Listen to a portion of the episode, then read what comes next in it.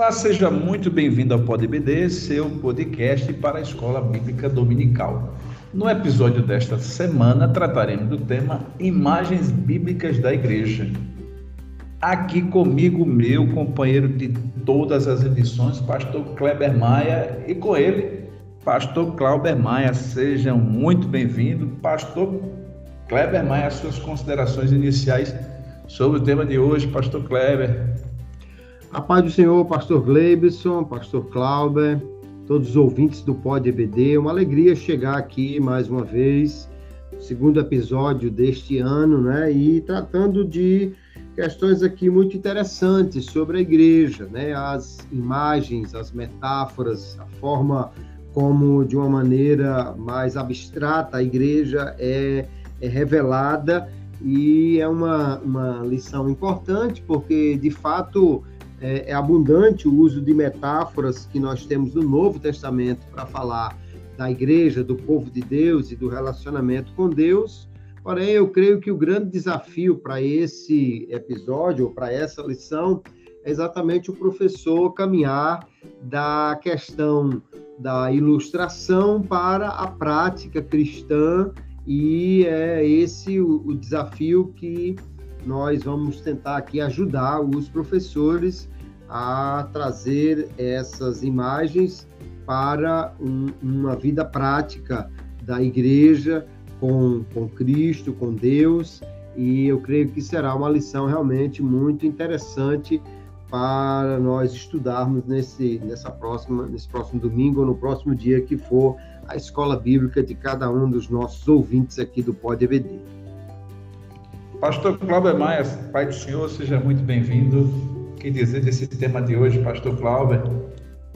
A paz do Senhor, Pastor Gleibson, Pai do Senhor, Pastor Kleber, a você, caro ouvinte do Pod EBD, é uma alegria estar aqui em mais, uma, mais um episódio, o, o primeiro com a minha participação nesse trimestre, no ano de 2024, e nós estamos estudando uma revista com um tema muito importante, muito interessante, né? E nessa segunda lição nós vamos falar sobre as imagens. É importante, de fato, a gente verificar, como o pastor Kleber já falou, o, o aspecto da analogia que é feita né, com cada imagem. Né? A Bíblia é muito rica em linguagem figurada e em figuras de linguagem, mas nós precisamos entender o contexto e a aplicação disso e creio que será uma lição rica para nós fazermos esse exercício. Nossa primeira questão vai em torno da questão central, que é a imagem. Seria correto, pastor Cláudio, eu vou dirigir logo essa pergunta para o seu lado. Seria correto afirmar que imagem seria a mesma. Podemos fazer um paralelo com tipologia, pastor Cláudio Maia? E de que maneira nós podemos identificar né, os principais aspectos e implicações quando a gente fala de imagem para a vida cristã, a imagem da igreja da vida cristã. Pastor Cláudio Maia. Muito bem, pastor Gleibson. Como eu disse, de fato, a Bíblia ela está cheia de linguagem figurada.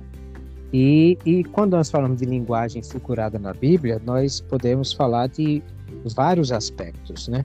Nós podemos falar da, dos tipos, né, da tipologia em si, tipos e antítipos, que é, é um tipo especial de, de figura é, profética. Nós podemos falar de símbolos, e aí a Bíblia apresenta muitas vezes símbolos da igreja, símbolos do Espírito Santo, e nós podemos falar também de figuras de linguagem, que é algo que faz parte da gramática de qualquer idioma, mas que é amplamente utilizado da Bíblia. Um tipo de figura de linguagem que merece uma consideração especial, e aí pastor Kleber é mestre no assunto, são as parábolas, que elas também vão trazer aspectos importantes. Aqui no caso das figuras, né, chamadas imagens bíblicas da igreja, se tratam de símbolos. E quando nós falamos de símbolos, é, nós sempre buscamos uma referência, né? Há, há, sempre um referente, ou seja, para onde essa essa figura ou esse símbolo está apontando. Até porque o símbolo, é por isso que nós temos muitos símbolos, porque o símbolo aponta para uma única referência em geral. Então, quando a gente fala, por exemplo, do Espírito Santo, você tem o, o fogo, o vento, o azeite, o, o, a bomba. Por quê? Porque cada símbolo vai trazer uma referência diferente para o Espírito Santo. Aqui no caso da igreja, nós temos várias referências diferentes. Né? A, o referente em si é, é cada, cada apresentação, né? Aí o, a, a revista fala da noiva, da esposa, do rebanho, da geração, nação, fala de templo e casa. Então, é, esses são símbolos. Todos eles apontam para a, a igreja, mas cada um tem um referente diferente, um significado diferente, aliás, e isso nós precisamos observar. Quando nós olhamos o símbolo, é importante destacar o símbolo dentro do seu contexto, porque cada contexto pode apresentar algo diferente. Nem sempre na Bíblia a, a, o mesmo símbolo representa a mesma coisa. No tocante a, aos símbolos bíblicos, nós vamos ver, por exemplo, que o, o leão é apresentado como o, o, leão da tribo de Judá, como sendo é, o próprio Jesus, né, faz uma referência a isso.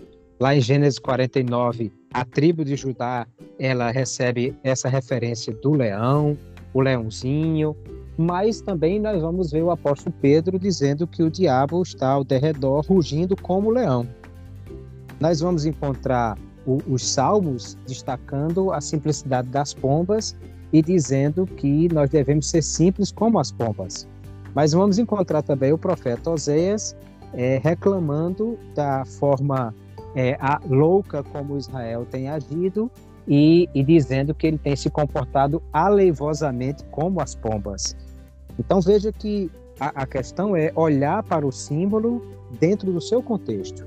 O que é que ele está apresentando e como é que nós podemos interpretar esse, esse símbolo. É, a, a, por exemplo, uma figura equivocada que a gente pode ter problema com relação a esse símbolo da igreja, quando a gente fala da igreja como a noiva ou a esposa, muita gente olha para o livro de Cantares e aí acha que Cantares é um livro que fala sobre o relacionamento entre Cristo e a igreja. E não é. Cantares fala do relacionamento entre um marido e a sua esposa. No caso específico de Cantares, o rei Salomão e a sunamita, sua esposa. É tanto que Pastor ele fala de ele.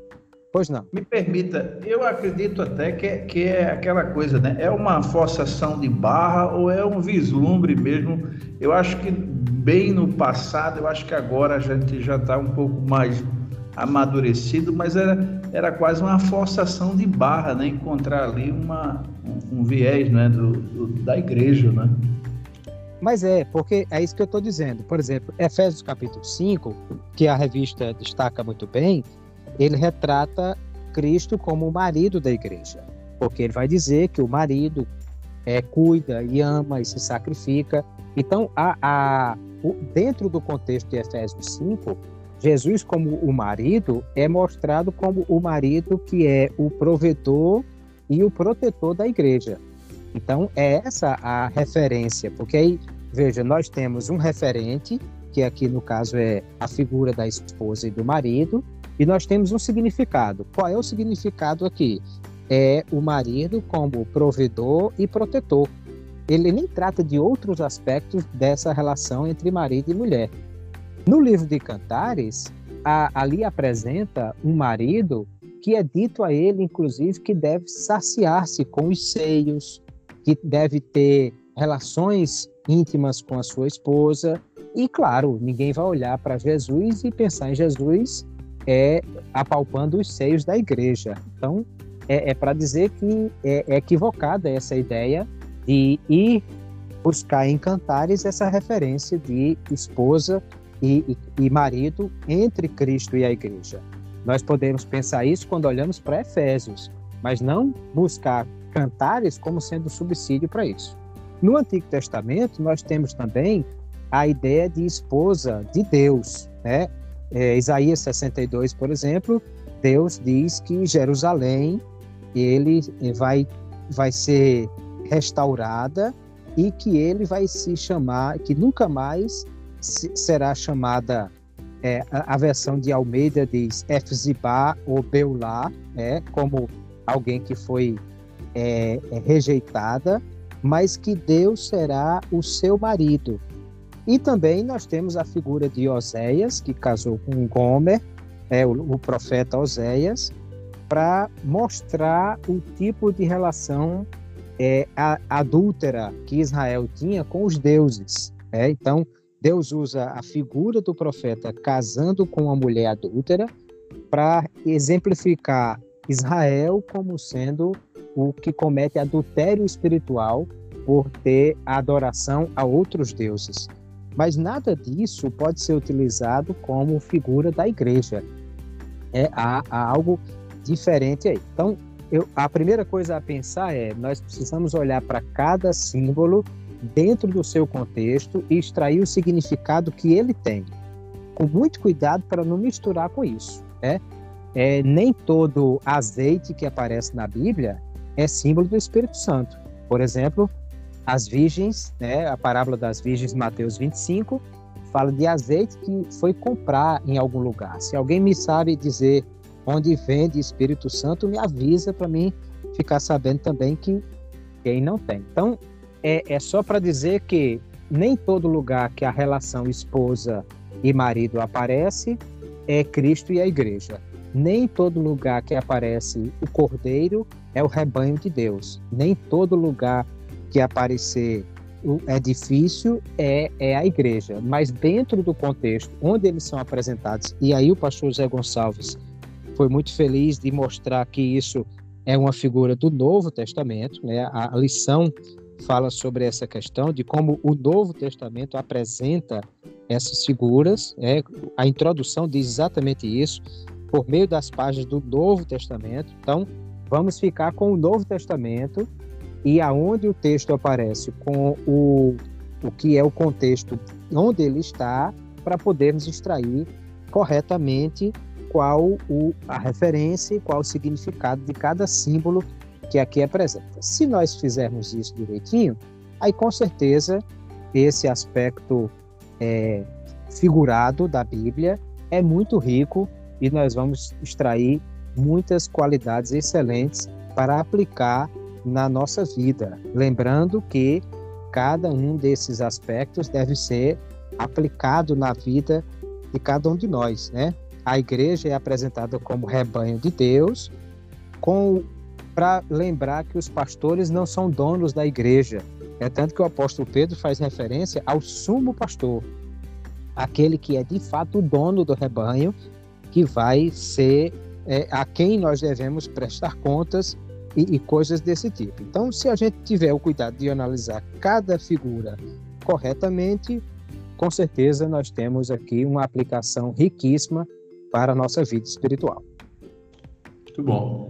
Pastor Kleber Maia, o que dizer além dessa boa e ampla resposta do pastor Clauber?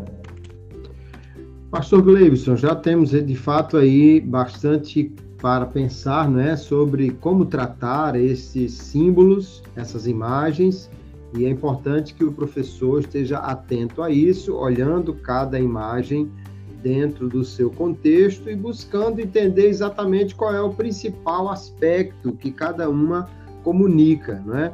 Então, quando falamos da noiva de Cristo, né, o comentarista destaca que traz a ideia de pureza, de fidelidade. A, a, a questão da esposa também fala do relacionamento de fidelidade, de amor, e aí a questão é exatamente que o professor deve levar o aluno a entender e colocar isso em prática na vida. Se nós somos a noiva de Cristo, então nós estamos vivendo em fidelidade a Ele, o que significa ser fiel a Cristo e, e, portanto, não ter um relacionamento com, com outro, né? Veja que é, muitas vezes no, nós vamos ver a idolatria sendo colocada como um, uma infidelidade. Então, é, aonde nós estamos colocando a nossa confiança, qual é a nossa fonte realmente de segurança para a nossa vida? É Cristo ou estamos colocando isso em outro lugar? Então, isso faz parte exatamente de nós olharmos o que cada símbolo comunica e agora pensarmos nas implicações disso, né? Se somos rebanho de Deus, isso mostra a questão da, da dependência de Deus como o nosso guia, de nós estarmos debaixo da sua orientação, se falamos de corpo, nós estamos pensando nas partes que trabalham em cooperação mútua dentro da igreja. Se nós estamos pensando em santuário de Deus, nós estamos falando em, em pureza, em santidade, em uma habitação permanente de Deus. Mas aí é, Deus mora em nós como o dono da casa, como aquele que dá as ordens ou como apenas um, um visitante. Então, eu creio que a lição se tornará muito mais rica se o professor se dedicar a destacar esses aspectos. Ele pode até mesmo é, anotar ou, ou, sublinhar na revista qual o aspecto principal que cada uma dessas imagens comunica para levar a classe a pensar né, de uma forma rápida, mas não pode deixar de trazer as implicações práticas disso. Se, se eu sou corpo, ou casa, ou esposa de Cristo, isso tem implicações para a vida cristã e nós precisamos traduzir isso, então, na prática da vida cristã e, e verificarmos se estamos, de fato, cumprindo essas imagens, né? ou seja, sendo casa e esposa e noiva e tal como deve ser, porque do contrário a, a imagem não nos levará realmente a melhorar a nossa vida como igreja e, e nós sempre precisamos lembrar que nós ensinamos para transformar vidas e não apenas para informar mente. Muito bom. Bom, nossa segunda questão e aí eu acredito que, que tanto o pastor Cláudio como o pastor Kleber já fizeram um pequeno paralelo, mas agora a gente vai se aprofundar, porque de fato as imagens descrevem funções e é muito comum a gente, quando pensa no universo do Antigo Testamento, vem uma série de símbolos e às vezes até alegorias que são mal aplicadas, e agora a gente vai entrar no cerne da aplicação, é onde reside o perigo. E gostaria que o pastor Kleber Maia dessa vez começasse. Essas expressões, pastor Kleber, geração eleita, sacerdócio real, nação santa e povo adquirido, tem gente que prega com muita ênfase e às vezes faz até um certo paralelo né, do Antigo Testamento, onde tem a questão do rebanho de Deus, é uma outra expressão que se usa. Como é que se aplica isso de maneira correta, pastor Kleber Maia, sem fazer nenhum tipo de, como já disse no primeiro bloco, nenhuma forçação de barra, mas também não perder não é, o significado das funções que a gente encontra dos povos, do povo de Deus, tanto do Antigo como do Novo Testamento. Pastor Kleber Maia. Muito bem, Pastor Gleibson, veja, esse para mim é o grande desafio de cada professor a cada semana com a revista da EBD, porque talvez exatamente pela pelo espaço que é resumido, a lição ela se concentra apenas na questão de informar, né? Se a gente olhar até mesmo os propósitos, né? Da, da, da lição, os objetivos da lição, você vê que tem a ver apenas com informação. E quando a gente prega, ensina, a gente não tem somente esse, na verdade, esse é o ponto de partida, né? Explicar, mas isso tem que aplicar-se à vida do ouvinte. E aí, nesse caso aqui, o grande, a grande questão é exatamente nós entendermos que cada uma dessas imagens comunicam esse aspecto da igreja em seu relacionamento com Deus. nós somos noiva, esposa e rebanho, mas aí nós já vimos que isso tem implicações para a vida cristã e também tem o outro lado da história. Se nós somos noiva, temos um noivo, se nós somos esposa, temos um marido, e se somos rebanho, nós temos um pastor, nós temos um dono do rebanho. Se nós somos corpo de Cristo, nós temos uma cabeça. Se nós somos santuário e casa de Deus, nós temos um ser santo que habita em nós. E, e por aí nós temos que pensar, então, quais são essas implicações para nós, né? Uma vez que eu digo que eu sou rebanho de Deus, isso significa que Deus é o meu pastor. Mas o que significa ter Deus como pastor? Ele realmente é quem dá a direção para a minha vida, ele quem determina o que eu faço. A, a, a, o pastor aqui também é, implica em ser dono do rebanho, né? Porque quando Pedro fala do pastor, ele e o apóstolo Paulo também fala dos, dos, bispos como pastores, ele diz: olha, vocês são pastores, mas o rebanho é de Deus. Então, Deus também é dono desse rebanho. Se ele é dono, significa que ele é quem manda, que ele é o crente às vezes usa a expressão, olha, é, crente tem dono, mas para dizer assim, tem alguém que me defende. OK, o, a figura do pastor lembra isso. Mas ela também lembra que a ovelha tem que ser obediente a esse pastor que não só tem cajado, mas tem vara, né?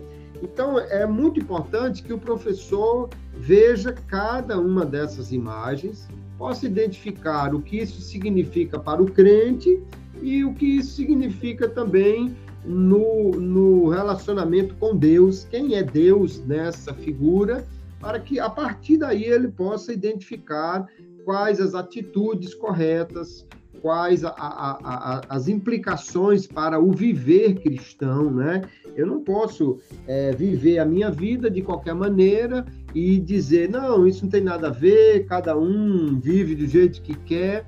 Bom, mas se eu tenho um esposo, uma noiva, especialmente observando isso no contexto lá do primeiro século, onde a figura foi empregada, é óbvio que a esposa do primeiro século não tinha essa liberdade de viver do jeito que quisesse, como também a ovelha não tem em relação ao seu pastor e, e, e, por aí vai. Se eu sou corpo de Cristo, isso implica que eu tenho uma função, que eu tenho um, um, trabalho a fazer e eu estou cumprindo, eu, eu sequer já identifiquei se eu sou orelha ou pé. Então, são coisas importantes que o professor precisa pensar, porque a simples comunicação das imagens, isso leva pouco tempo, ainda mais se os alunos leram a revista antes da, da lição da aula, né? Mas se eles realmente forem com conhecimento para a sala de aula e aí houver essa discussão em termos de as propriedades, os aspectos, a, a, as questões que são comunicadas pelos símbolos e agora quais as implicações disso para nós, aí eu creio que nós teremos realmente uma aula muito rica e os alunos sairão de lá se sentindo realmente mais é, despertados para a vida cristã por meio dessas imagens. Muito bom. Pastor Clauber, será que há algo a acrescentar, além da, da boa ampla resposta do pastor Kleber, pastor Clauber? Muito bem, pastor Gleibson. O pastor Kleber já nos trouxe uma resposta muito importante sobre esse aspecto. E eu gostaria de destacar uma outra questão. É que os símbolos apresentados sobre a igreja, eles em geral são símbolos coletivos. É quando fala da igreja, o exército, o rebanho, o edifício, nós, o corpo, é, nós vamos ver aspectos coletivos. Um, um soldado não é um exército. O exército vai ser o um conjunto de vários soldados, companhias, batalhões. Um, um, um, tijolo só não é um edifício. Precisamos de muitos materiais juntos para formar um edifício uma única ovelha não é um rebanho. O rebanho vai ser composto por muitas ovelhas e um único órgão não forma um corpo, ele é formado por muitos órgãos. Então, eu penso que um aspecto importante de ser trabalhado nessa simbologia é que você tem um relacionamento com Deus, e aí se eu sou o corpo, Deus é o Jesus é o cabeça desse corpo. Então a gente lembra do corpo humano que todo comando para o funcionamento do corpo vem do cérebro, que está na cabeça. Portanto, a mão não faz o que quer, a boca não faz o que quer.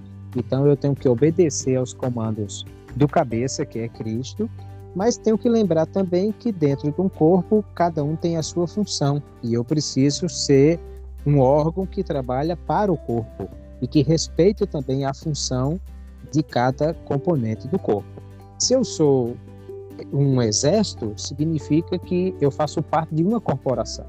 Eu faço parte de um conjunto de soldados que tem que obedecer ao seu capitão, que é Cristo, mas que tem que também trabalhar em cooperação com os seus seus pares, com aqueles que estão lutando ao seu redor, para não acontecer aquilo que se chama de fogo amigo, né? Quando o soldado atira no seu companheiro sem querer, por, por falta de habilidade ou de eh, estratégia, qualquer que seja. E quando eu penso em rebanho, eu penso também que eu tenho um pastor e, portanto, sigo aquele pastor, mas eu também preciso me encaixar com o rebanho e, e atuar junto e, e estar é, nesse tipo de relacionamento. Então, eu penso que há duas coisas aqui que são importantes de ser trabalhadas. É o relacionamento com Deus, que é como eu me comporto como povo de Deus, como nação santa, como templo de Deus, como corpo de Cristo, como esposa de Cristo e rebanho, exército, mas eu também como eu me comporto em relação aos meus pares. É o, aspecto do relacionamento vertical com Deus, mas do relacionamento horizontal também com o rebanho, com o exército, com o corpo a qual eu pertenço e como é que eu me relaciono aí. Daí nós já falamos em, em outras ocasiões, na lição passada foi falado também sobre a questão dos desigrejados, né? Pessoas que dizem, não, a igreja sou eu, então eu fico em casa e eu cultuo a Deus de forma isolada, o que é um, uma coisa completamente descabida quando você pensa nas imagens da igreja, porque como disse, as imagens são coletivas. Então, pode, a gente poderia dizer a esse crente, não, você não é a igreja, você faz parte da igreja. Porque um soldado não é um exército, uma pedra não é um edifício, e aí, tudo que eu já disse. Ou seja, nós precisamos pensar no aspecto coletivo da igreja, porque ela é, é sempre apresentada dessa forma, e o relacionamento com Deus e com os meus pares precisa ser observado em cada uma dessas figuras para que eu possa entender qual o meu comportamento em cada um desses aspectos para saber me conduzir como membro de uma igreja que é a igreja do Senhor. Muito bom. Eu acho que agora ficou bem claro, né? Toda a aplicabilidade, porque não adianta a gente trabalhar símbolos e até o próprio aspecto da imagem se a gente não aplicar, realmente termina não resultando em muitos aspectos que no dia a dia da igreja são fundamentais. Bom, nossa terceira questão, pastor Clauber, dessa vez, começa tratando das imagens que foram eh, realmente bem trabalhadas e, e sobretudo, eu acho que ficou muito marcado que existem muitas imagens, né? Mas agora, mais especificamente, pastor Clauber, um segmento chama atenção no Novo Testamento, que são as imagens agrícolas, né? meio campesina, rural, e especificamente a gente vê a, questão é, das, da planta, né? do, do enxerto que é feito a partir do pensamento de que Jesus veio para os judeus. Aí eu lhe pergunto, não é? Quais são as principais imagens desse tipo e as ideias que podemos retirar também extremamente preocupado com a questão da aplicação. Pastor Cláudio Maia.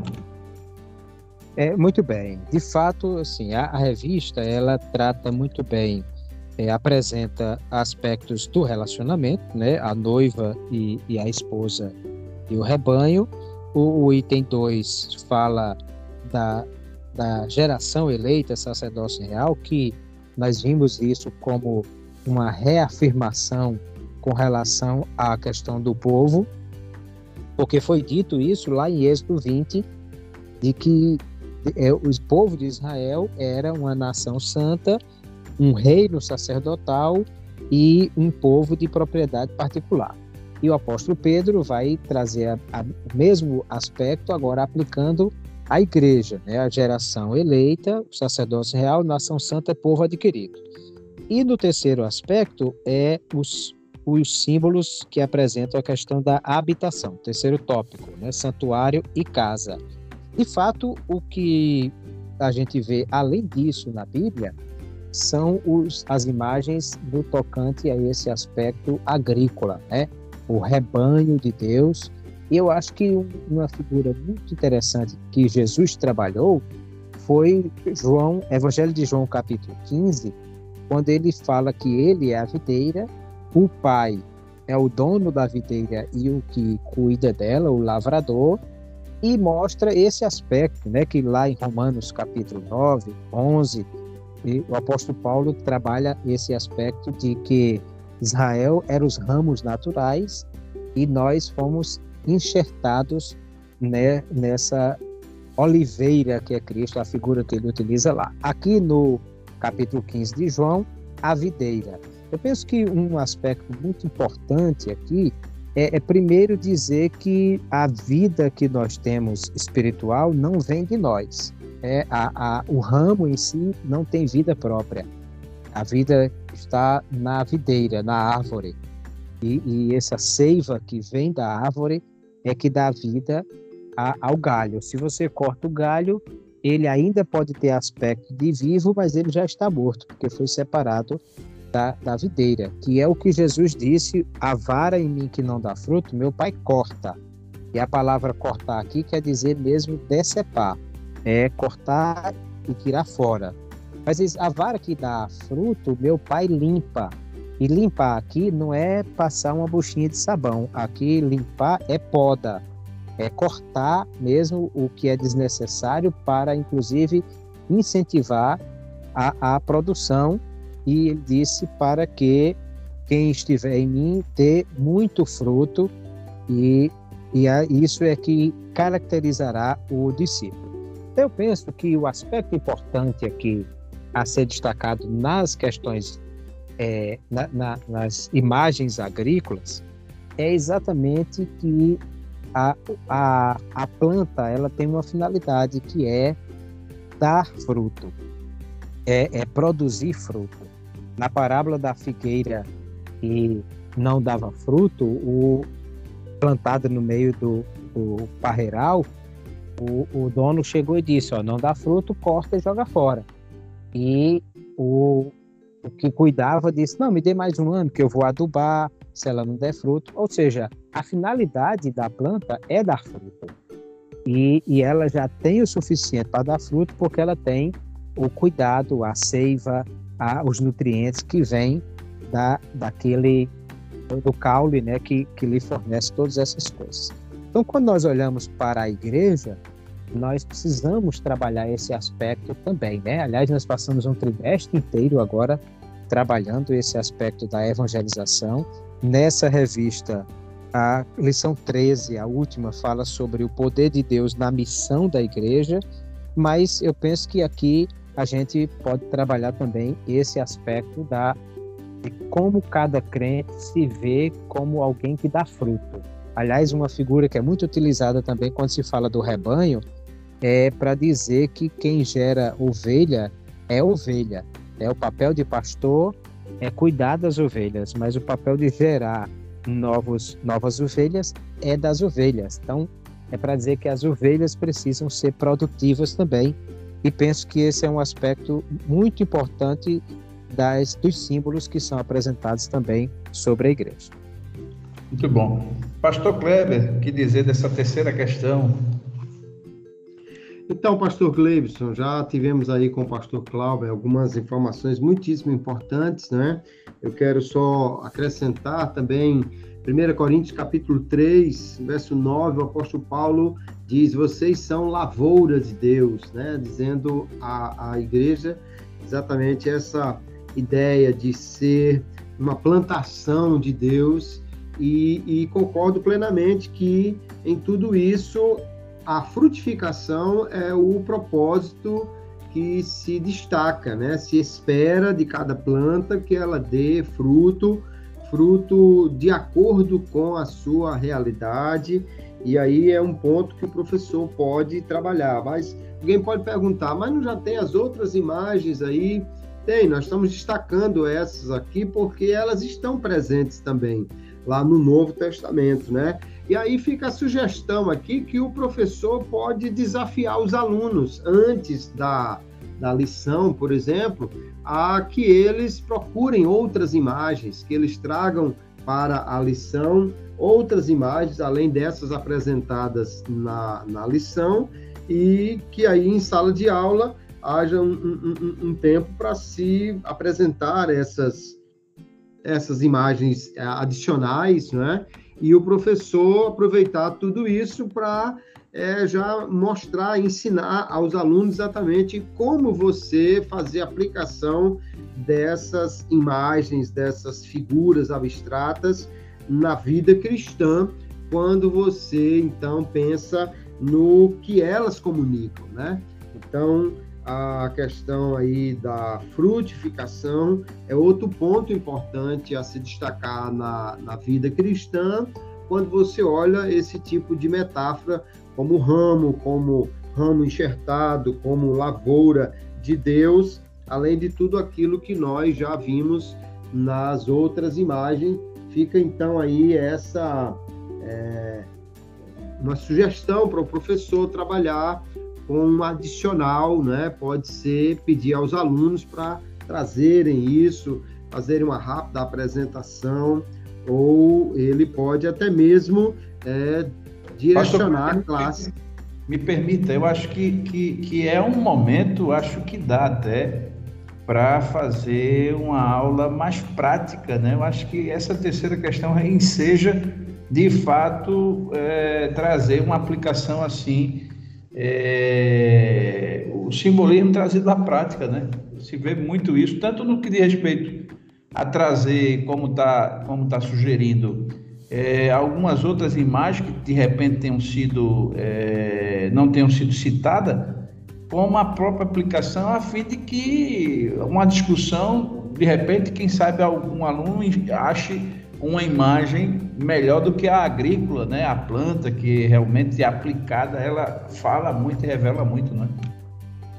Perfeito. Eu creio que a lição ela deve ser utilizada pelo professor de uma forma que envolva a classe, né? Pastor Cláudia já ensinou bastante sobre a questão de você ter uma aula mais ativa, mais dinâmica, uma sala de aula invertida, uma forma de levar o aluno a trazer já uma discussão para a sala de aula e não apenas a receber esse conteúdo. Então, eu creio que é, é uma maneira que o professor pode, com a sua classe, acrescentar e desenvolver um, uma forma de entender e aplicar tudo isso para que haja mudanças na vida das pessoas, que é o que nós queremos com o ensino da escola dominical.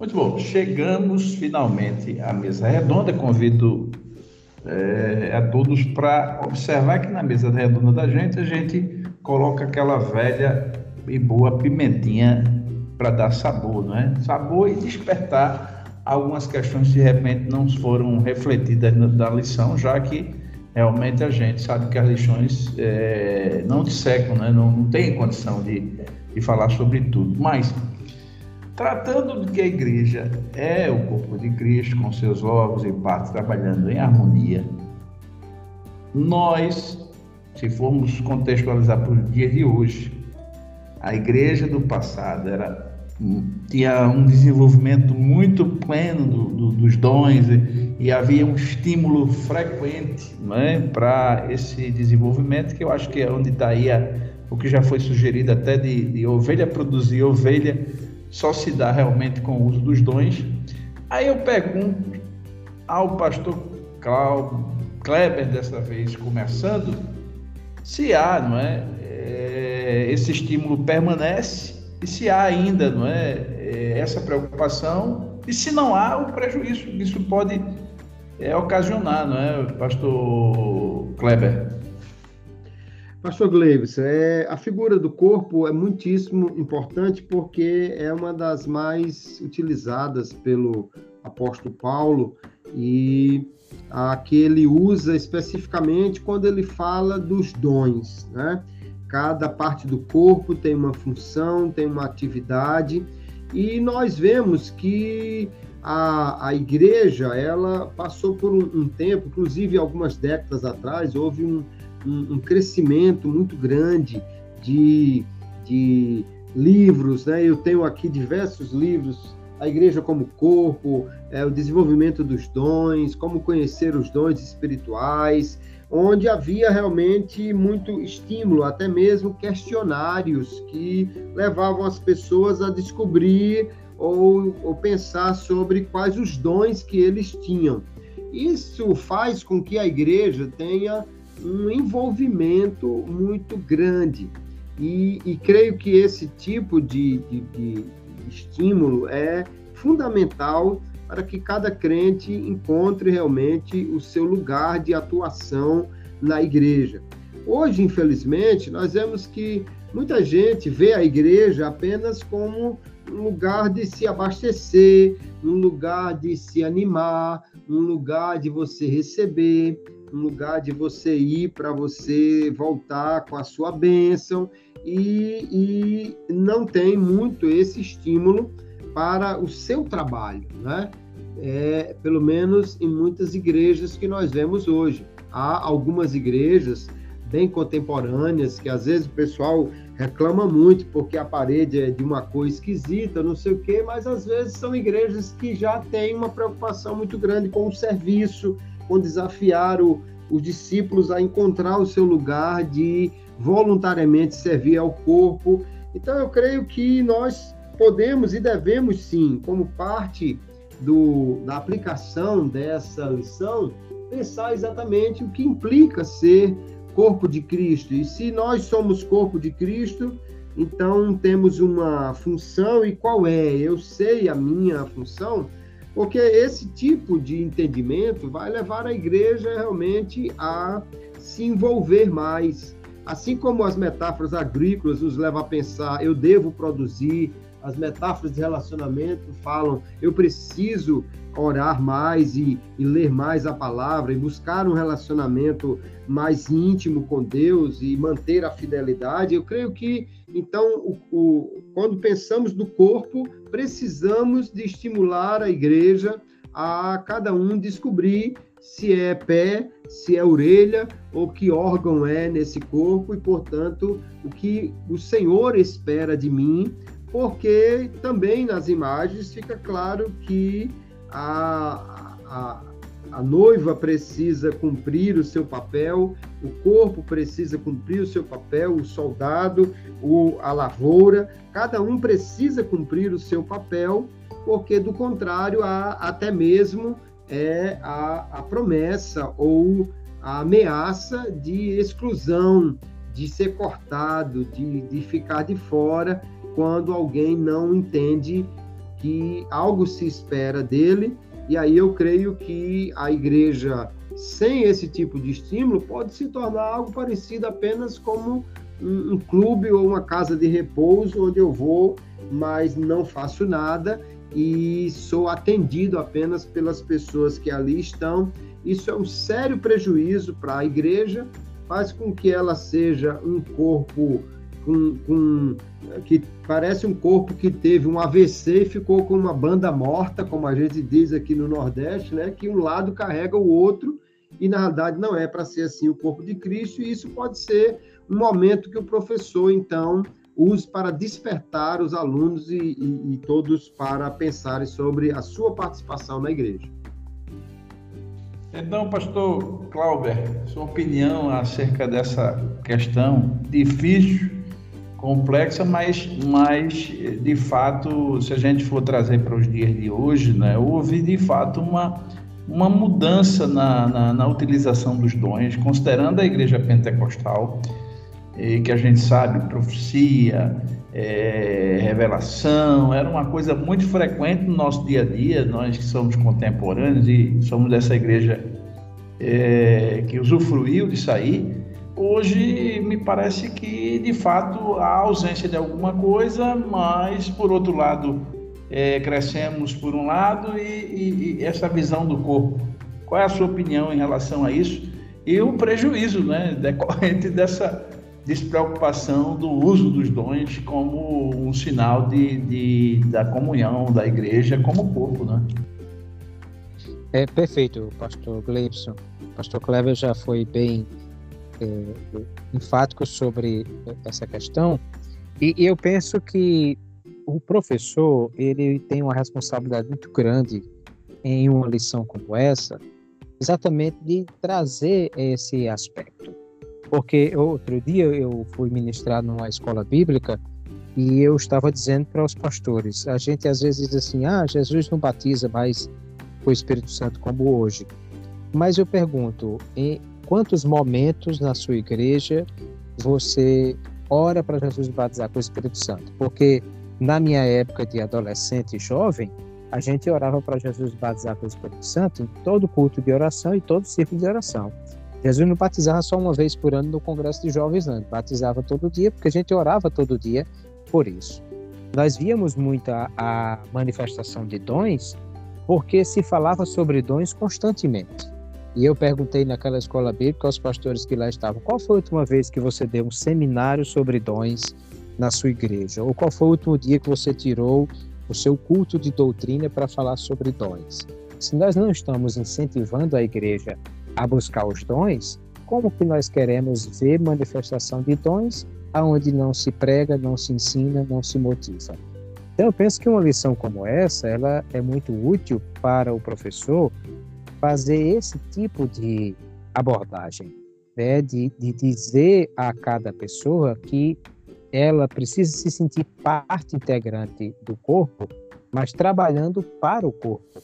Então, se o fígado não funciona bem, o corpo inteiro é prejudicado. Se o pulmão não funcionar bem, o corpo inteiro é prejudicado. Se você tem um problema num dente, você pode trazer dificuldades para o corpo inteiro por causa de um dente estragado. E se você tem um órgão defeituoso, ele vai trazer problema para o corpo. Por outro lado, um fígado bom, um rim bom, um pulmão que funciona perfeitamente, traz saúde para o corpo. Então, cada crente sendo é, incentivado a pensar em si como parte integrante de um corpo, de uma lavoura, de um exército, de um edifício, que precisa trabalhar para o bem-estar geral e, e, produzir aquilo que se espera dele, eu acho que isso tudo vai ser uma, uma, injeção de ânimo, né, de motivação desses crentes para que cada um descubra o que ele é como corpo, descubra qual a sua função dentro do exército, descubra que, que lugar do edifício ele está colocado para pensar o que é que ele deve fazer como membro desse corpo, desse edifício, desse exército, dessa lavoura, para produzir para a coletividade e para ser útil, né? Porque é uma coisa que nem sempre as pessoas se lembram e a Bíblia claramente fala sobre isso diversas vezes Jesus apontou sobre a ideia de que todos nós haveremos de prestar contas. Não é só dos pecados, não. É prestar contas de tudo aquilo que nós fizemos. Inclusive, a Bíblia diz assim, por meio do corpo.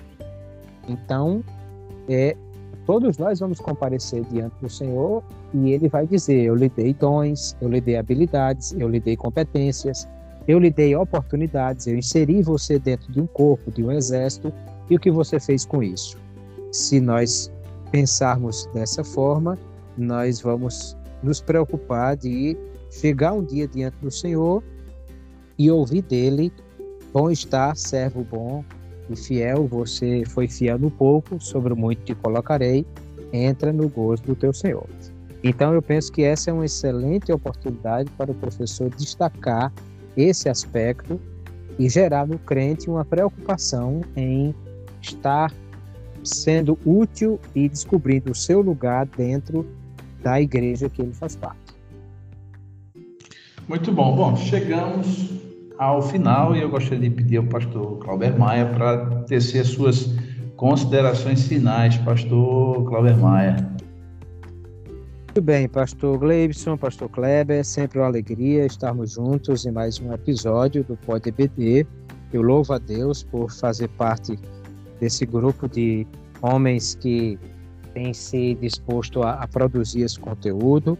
Louvo a Deus pela oportunidade de estarmos aqui produzindo conteúdo que pode ajudar professores de todo o, Brasil e, e outros países de língua portuguesa a a pensar sobre a escola bíblica dominical e quero incentivar a cada professor, a cada ouvinte do Pod EBD que não fique com esse conteúdo só para si, mas que compartilhe, mande no seu grupo de professores de, da igreja e espalhe para outras pessoas que também possam ser é, é, ajudadas né, e motivadas através do conteúdo que está aqui sendo produzido. Deus abençoe a cada um e até o próximo episódio, se Deus nos permitir. Pastor Kleber Maia, antes das suas considerações finais, eu quero fazer um apêndice aqui, já que o pastor Kleber falou, não é? Citou e eu lembrei de alguém que lhe ouviu episódio passado, que está aqui em Portugal. E óbvio, a gente não costuma ter esse momento, mas eh, eu acho que merece, porque ele citou especificamente de ter lhe ouvido, né, junto com o pastor Tadeu Coelho no, no episódio passado. E lá, estive lá domingo agora e vi o quanto eles usam a lição, muitas lições, muitas classes, uma igreja abençoada. A igreja do pastor Gilberto, é aqui no Porto, eu estou por sinal até nesse instante aqui, mas foi especificamente o presbítero Tiago Sóstenes, que já serviu a Deus aí é, em Natal e mandou um abraço para o meu companheiro, pastor Kleber Maia, e a Igreja do Porto é um exemplo disso. Tem uma igreja fora, não é? Do, do continente aí é, sul-americano, fora do Brasil, que usa e dá lição da, da, da Casa Publicadora no Brasil. Pastor Kleber Maia, meu companheiro de todas as edições. Que maravilha, que alegria, não é? Que Deus abençoe a igreja aí no Porto, pastor Gilberto, do irmão Tiago Sóstenes, que sejam muito edificados pelo estudo da escola bíblica dominical. Me alegro por ver que o Pode BD alcança é, lugares tão distantes, né? E certamente em muitos estados do Brasil também tem ajudado professores. Nosso objetivo é esse levar o professor a é, pensar, a refletir, é, ajudá-lo a trazer a, a lição, a, as aplicações e outros pontos importantes, né? A lição foi bem escrita, o pastor José Gonçalves é um excelente escritor, porém temos sempre essas preocupações adicionais, especialmente com a questão prática do ensino. A minha oração é que o aluno não saia da próxima aula apenas sabendo de que casa, igreja, esposa e corpo são imagens da igreja, mas que ele, como parte dessa igreja, tem algo que se espera dele e que Deus tem também um relacionamento com ele, representado nessas imagens que pedem uma atitude dele de ele ser de fato um, uma parte desse corpo, um, uma ovelha desse rebanho e, e, tudo mais, e que seja muito é, é, edificante para a vida cristã de cada um dos nossos ouvintes.